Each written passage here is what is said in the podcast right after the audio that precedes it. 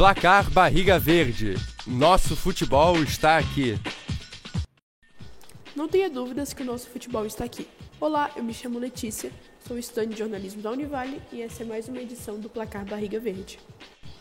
Pela trigésima rodada da Série A do Brasileirão, Palmeiras e Havaí se enfrentaram neste sábado, dia 22, no Allianz Parque. O jogo começou muito bom para o Palmeiras. Logo no comecinho, o Rony sofreu um pênalti e o Scarpa converteu, abrindo o placar. Os dois times tiveram chances boas para finalizar no gol, mas acabou dando em nada.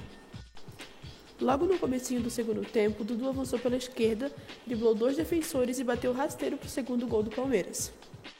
Depois desse gol do camisa 7, o Palmeiras ficou mais tranquilo e foi melhorando cada vez mais a sua atuação, e quase no fim da partida saiu o seu terceiro gol. Aos 44 minutos, o Henrique iniciou a jogada pela direita, cruzou rasteiro para o Vanderlan, que recebeu na entrada da pequena área pelo lado esquerdo e empurrou para o fundo da rede, fechando o placar no Allianz. O jogo acabou 3 a 0 para o Palmeiras e o Havaí é o 19 colocado com 28 pontos e segue na zona de rebaixamento. Pela 36ª rodada da Série B, a Chapecoense e o Tombense se enfrentaram na Arena Condá. A partida começou bem movimentada e antes dos 15 minutos saíram dois gols.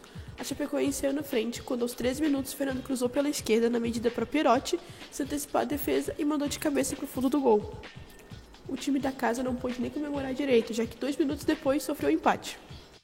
O Renatinho aproveitou o cruzamento de Manuel para deixar tudo igual. O assistente Renan Guiar deu impedimento no lance, mas depois de constar o VAR, o árbitro validou o gol.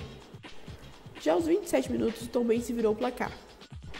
Clayton tocou para Everton Galdino bater com categoria de fora da área, tirando do alcance do goleiro. No final, a Chapecoense ainda tentou empate, só que foi para o intervalo atrás do marcador. A Chape voltou do vestiário pressionando, não demorou muito para empatar. Logo aos seis minutos, o Mailton cobrou um escanteio pela direita e Perotti subiu atrás da defesa e cabeceou firme.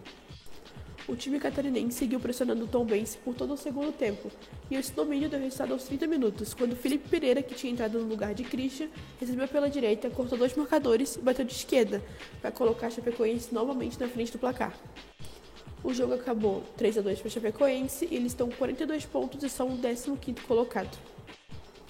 Ainda pela Série B, o Vasco e o Criciúma se enfrentaram em São Januário nesse sábado, dia 22, pela 36ª rodada da Série B. No começo, o jogo ele foi bem disputado, com diversas tentativas para os dois times, só que o placar foi aberto somente aos 34 minutos do primeiro tempo, com um gol de Igor e o Criciúma saiu na frente com 1 a 0. Os outros gols saíram somente no segundo tempo. Aos 28 minutos, o Nenê empatou a partida e deixou tudo igual em São Januário. E aos 40 minutos, já se encaminhando para o final do jogo, o Vasco virou e fez mais um gol com Fábio Gomes. Esse foi o último gol da partida e o jogo acabou 2 a 1 para o Vasco e o Cristiano nono colocado com 52 pontos. Agora falando sobre a Copa Santa Catarina, nesse domingo dia 23, o Carlos Renault recebeu o Marcílio no Augusto Bauer para o jogo de ida da semifinal. O placar do jogo ele foi aberto bem cedo. Logo aos 3 minutos, o time do Carlos Renault fez o primeiro da partida. Vale destacar que no primeiro tempo, o desempenho do time do Carlos Renault era muito bom. Os dois times é, até conseguiram algumas chances, só que não foi nada muito efetivo.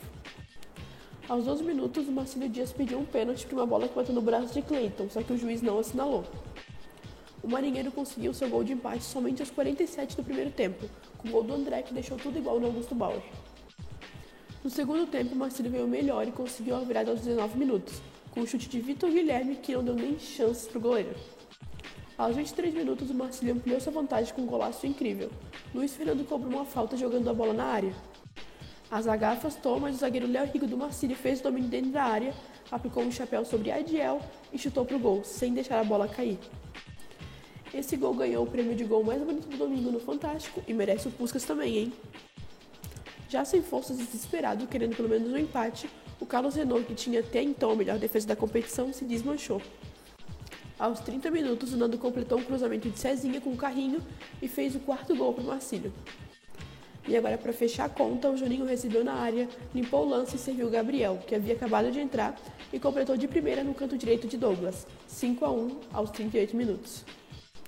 Vale ressaltar que essa foi a maior derrota do Carlos Renault desde que eles voltaram ao futebol profissional em 2018. Neste domingo, dia 23, Ercílio Luiz e Figueirense se enfrentaram na Aníbal Costa em partida válida pelo primeiro jogo da semifinal da Copa Santa Catarina. A primeira meia hora do jogo foi resumida somente por lançamento das duas equipes e sem chance nenhuma de gol. O primeiro e único gol da partida nasceu nos pés do centroavante Giovani, que aparou um cruzamento na área e mandou para a área adversária. O Figueirense não tinha conseguido fazer um jogo tão organizado assim e também não conseguiu correr atrás do empate. Vale destacar que o Figueirense teve um jogador expulso e terminou a partida com um a menos. O jogo acabou 1 a 0 para o Ercílio Luiz. Agora, para finalizar, vamos ver quais são os próximos jogos do Campeonato Brasileiro e também da Copa Santa Catarina. Pela 34ª rodada da Série A, Cuiabá e o Havaí vão se enfrentar na Arena Pantanal nesta quinta, dia 27, às 8 horas da noite. Pela 37ª rodada da Série B, Ponte Preta e o Criciúma vão se enfrentar no Moisés Lucarelli, essa sexta, dia 28, às 9h30 da noite. Chapecoense e Náutico também vão se enfrentar na Arena Condá, sábado, dia 29, às 7 horas da noite. E para finalizar, o Brusque e o CRB vão se enfrentar no estádio Augusto Bauer, terça-feira, dia 25, às 7 horas da noite. Agora pela Copa Santa Catarina, a partida de volta de Marcílio Dias versus Carlos Renault será disputada nesta sexta-feira, dia 28, às 8h30 da noite. Vale ressaltar que o Carlos Renault só vai conseguir chegar à final se vencer por pelo menos 5 gols de diferença.